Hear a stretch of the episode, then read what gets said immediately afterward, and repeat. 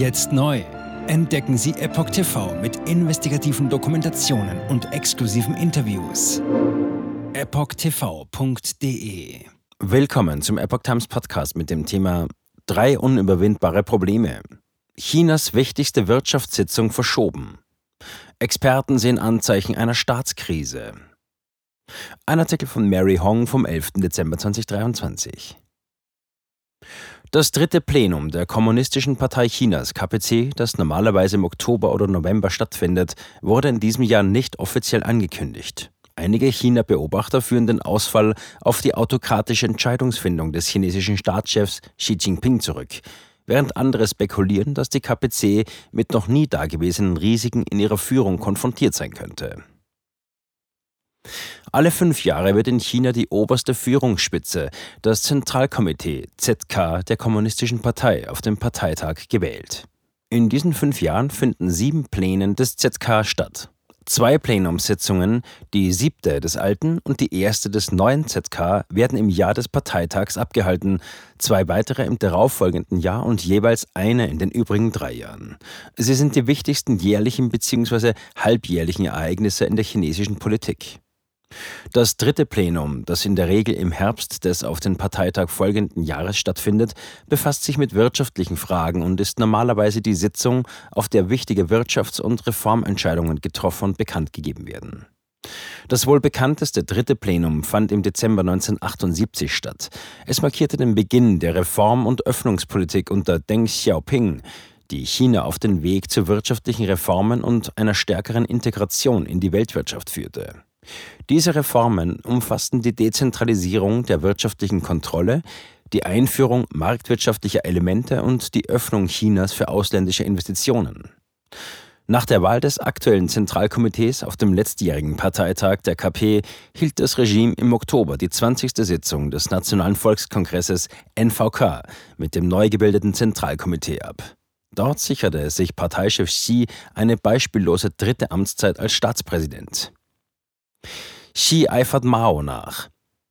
Xi habe außerhalb der konventionellen Normen gehandelt und die Nation und die Partei willkürlich regiert, erklärte Wu Zuolai, ein in Kalifornien lebender chinesischer Geschichtswissenschaftler und politischer Kommentator, gegenüber der chinesischsprachigen Ausgabe der Epoch Times Anfang Dezember. Besonders nachdem Xi seine dritte Amtszeit angetreten hatte, begann er, sich wie der frühere KPC-Führer Mao Zedong zu verhalten, der die nationalen Treffen als eine Formalität betrachtete und sogar eines von ihnen verschob, sagte Wu. Mao hielt die neunte Sitzung des Nationalen Volkskongresses im Jahr 1969 ab, also 13 Jahre nach der achten Sitzung im Jahr 1956. Wu wies darauf hin, dass Xi nach eigenem Gutdünken handele und sich nicht mehr darum kümmere, was andere denken. Drei Hauptprobleme. Der in den USA ansässige Kommentator Lan Su sagte gegenüber The Epoch Times, dass Personalfragen, wirtschaftliche Fragen und diplomatische Belange die drei unüberwindbaren Probleme für Xi seien. Laut Lan geht es bei den Personalfragen um die kürzliche Entlassung von Spitzenbeamten, darunter Verteidigungsminister Li Shangfu, Außenminister Qin Gang sowie der Kommandeur und der politische Kommissar der Raketentruppen Li Yuchao bzw. Xu Chongbo, die alle weniger als ein Jahr im Amt waren. Die Entscheidung, ob ihnen die Mitgliedschaft im Zentralkomitee entzogen wird, ist bisher nicht bekannt gegeben worden. Die chinesische Wirtschaft befindet sich in einem unbestreitbaren Abschwung, so Lan, und er fügte hinzu, Xi kann die Diskussion über die Ursache des Problems nicht verhindern, da sie die Wirtschaftsstrategie für die kommenden Jahre betrifft, und Xi kann dem Thema nicht ausweichen. Die Beziehungen zwischen China und den USA sind zweifellos ein Thema, das angesprochen werde, sagte der China-Beobachter. Wenn es Xi nicht gelingt, überzeugende Maßnahmen zu präsentieren, um seine Autorität innerhalb der Partei in diesen drei Fragen zu stärken, ist es sehr wahrscheinlich, dass er das dritte Plenum verschieben wird. Interne Kämpfe in der Partei. Su Tzu-yun, Direktor der Abteilung für Verteidigungsressourcen und Industrieforschung am Institut für nationale Verteidigung und Sicherheit in Taiwan, sagte, die Verschiebung des dritten Plenums zeige, dass die KPC in interne Kämpfe verwickelt sei. Außerdem hat China seinen neuen Verteidigungsminister noch nicht bekannt gegeben, sagte er gegenüber The Epoch Times. Su glaubt, dass Xis Autorität innerhalb der Partei nicht absolut ist.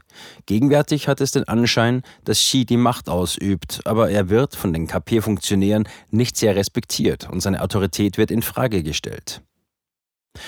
Nach der Konsolidierung seiner Macht durch die Beförderung enger Vertrauter in wichtige Positionen sah sich Xi öffentlicher Kritik und politischer Opposition wegen seiner dreijährigen strikten Null-Covid-Politik und der dadurch ausgelösten humanitären Krisen ausgesetzt.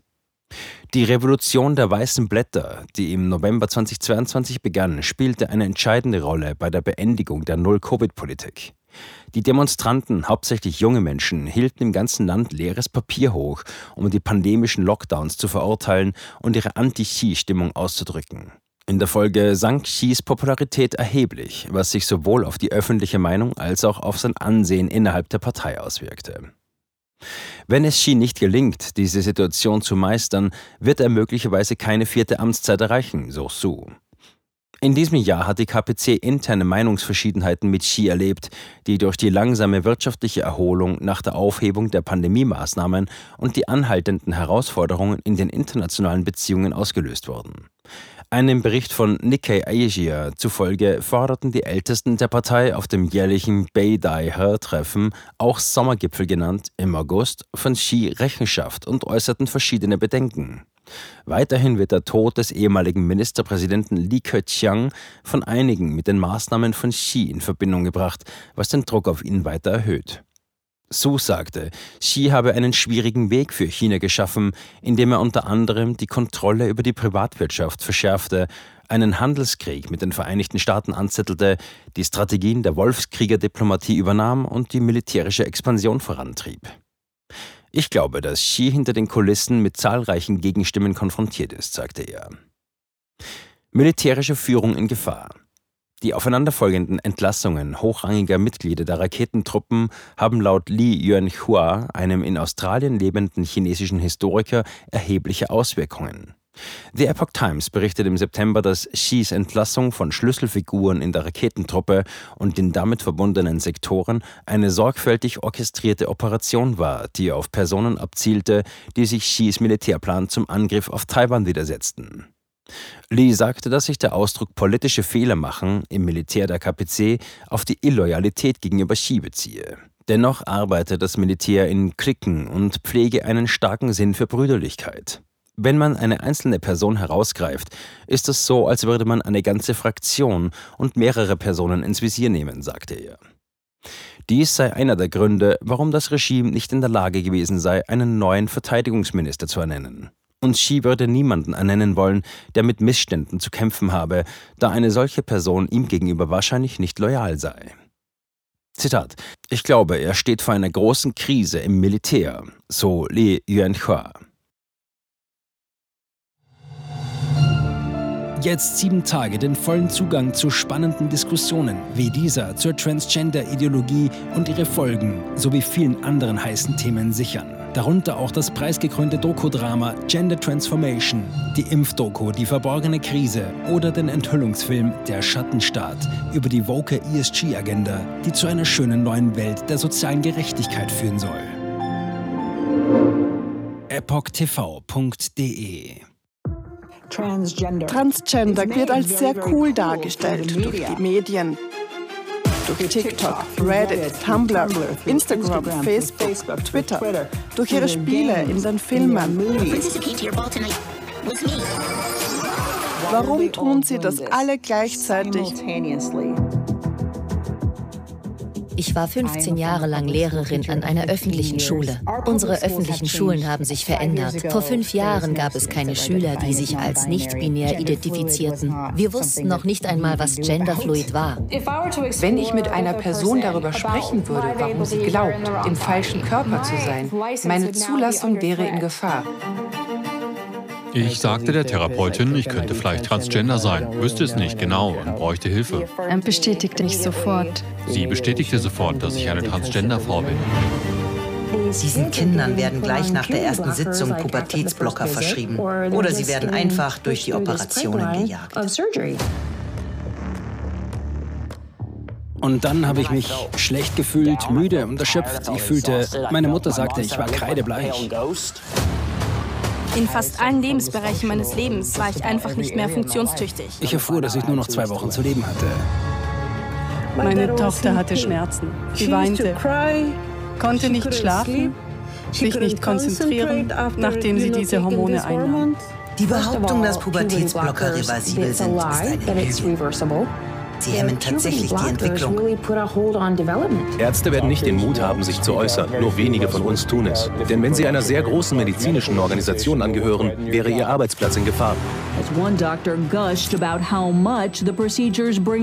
Es ist eine Industrie im Wert von 1,5 Milliarden Dollar allein für chirurgische Eingriffe. Es handelt sich um eine politische Agenda, die umgesetzt wird. Und Kinder sind hier Versuchspersonen. Wenn man in diesem Land nach etwas suchen will, muss man dem Geld folgen denn es wird einem immer die Wahrheit sagen.